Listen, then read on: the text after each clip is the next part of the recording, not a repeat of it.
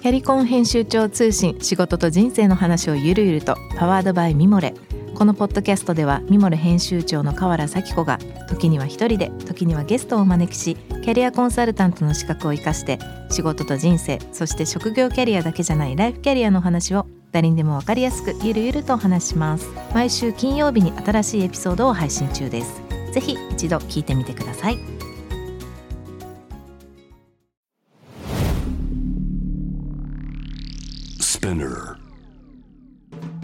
ナビゲーター中道大輔です。Vision to the Future with for Japan このポッドキャストは物、こと、人の魅力を引き出すことで日本のカルチャーの価値を再定義し世界と共有するコミュニティプログラムです。ショートコンテンツ Vision to the Future Stories と題して毎週水曜日、金曜日、日曜日に Forbes Japan よりピックアップしたニュースをお届けしております。はい、今回も、えー、鎌田康之さんとともにお送りしたいと思いますが、今日ご紹介するトピックはですね、え2022年11月9日にアップされました。これはフォーブスジャパンの方のコラムですね。強原さんのコラムで、これね、面白いです。円安を追い風に海外で高額品が好調と。海外向け EC の売り上げランキングということで、まあ、越境 EC の商品、まあ、ジャンル別の売り上げらしいですね。で、まあ、これは、ブランドの腕時計が1位だと。その次トレーディングカード、アニメのフィギュアとありますが、まあこのなんだろうな、売れてるもの自体にもいろいろ考えることはあるにせよ、まあこのコロナの影響等々で人が日本に来れなくなって、まあその間こう、日本から海外にまあ向けた EC の中で、まあ売り上げが好調なのがブランドの腕時計だと。いうことで、まあ、しかも僕がポイントとしたいのはこの多少高額品になってきてるっていうところかなと思うんですけども、鎌さんこのはい、うんなんだろうな。話としたいポイントこれいくつかあるんですがまずその円安が追い風になってるっていうこと。まあ確かにそうだと思うんですけど、はい、ちょっと僕個人的にはそれ別にあの円安があんまり理由にしない方がいいかなって、はい、まあ結果論としてそうなるのはいいんだと思うんですけど。ええええっていうのがまあ一つとこう高額品になってきてるっていうところのポイント、うん、この2つでちょっと話したいなと思うんですけど、はいはい、まあこの円安はなんだろう。なんか人によっていろんな捉え方されてると思いますけど僕は個人的に結構日本の力が弱くなってる象徴に見えてしょうがないんですけどそうですね。どういうふうに見てます？そうですね。為替っていうのはあの基本的には国の力を反映したものなので、うん、国の力が強まっていくとあの緩やかに円高に進んでいくっていうのは基本的な、うん、あの流れだと思うしそうあるべきだと思うんですね。でところがこの10年ぐらい見てもあの円の価値が関年以下になってるし、うん、いわゆるこう通貨のお金のあ貨幣の実力を示す物価の差を引いたあの実質為替レートっていうのがあるんですけど、うん、これも50年ぶりの安値なんですよ。この50年の中で日本は最もあの国際的に見てあの評価されない国になっているっていうふうに捉えるべきだと思うんですね。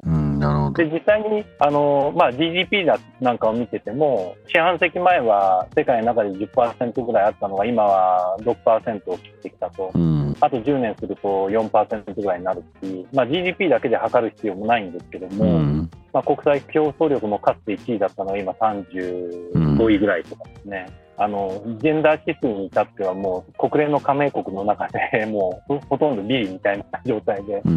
何をやってるんだろうっていうところはありますよね。だからまあそういうのがやっぱり為替の評価につながっている行動的な要因になって、で、まあ高額金が売れるとかインバウンドで観光客がたくさん海外から来てくれるみたいな、まあ表面的な良さはあるとはいえ、やっぱり根本的なところの立て直しみたいなのに対して、真剣な議論が必要だし、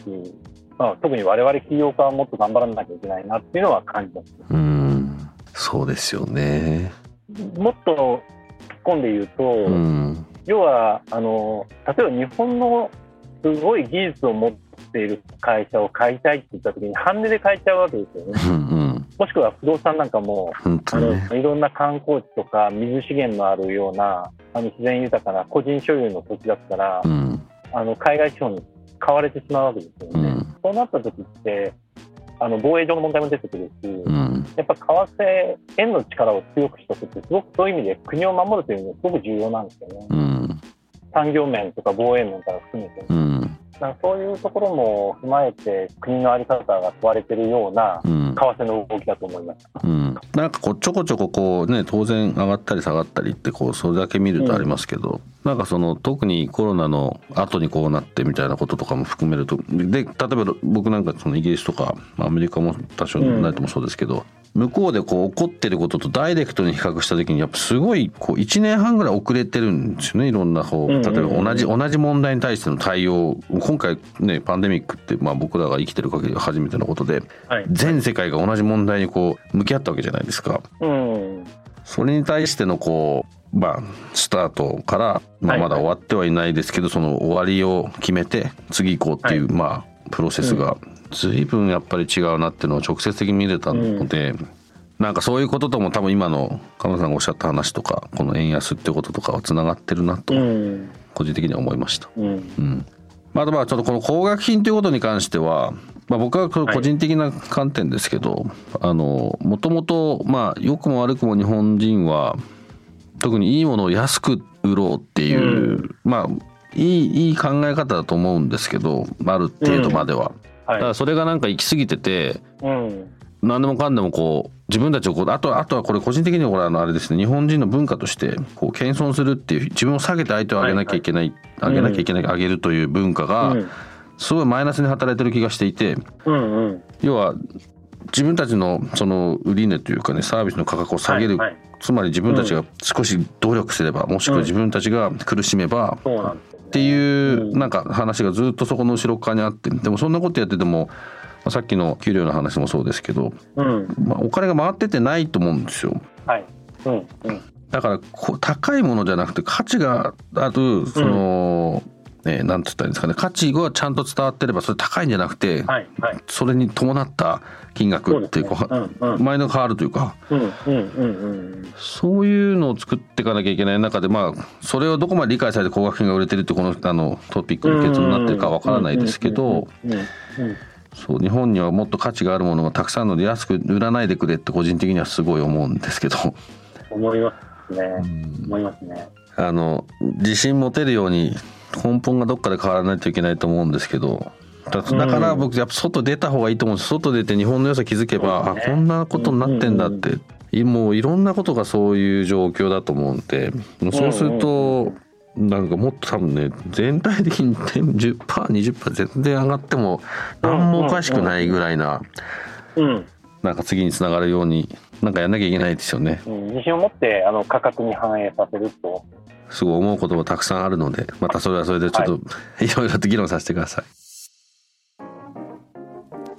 今日ご紹介するトピックは概要欄リンクを貼っていますのでぜひそちらからご覧ください。質問感想は番組の Twitter アカウント VTTF アンダーバーコミュニティにお寄せください。このポッドキャストはスピナーのほか Spotify、Apple Podcast、Amazon Music などでお楽しみいただけます。お使いのプラットフォームでぜひフォローしてください。そして毎週月曜日には様々なゲストと共にお送りするゲストトークエピソードが配信されます。詳しくは概要欄載せておりますので、ぜひそちらの方もチェックしてみてください。Vision to the Future Stories ここまでのお相手は中道大輔でした。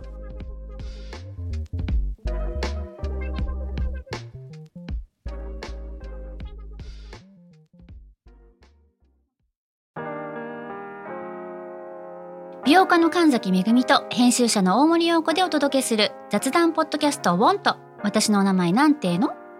ふと私って誰なんだ？と自分がぐらついてしまうそんなあなたと毎日を楽しくするサバイバル術を一緒に考えていきます。ボンとは毎週水曜日朝5時に配信。ぜひお聞きのプラットフォームでフォローしてください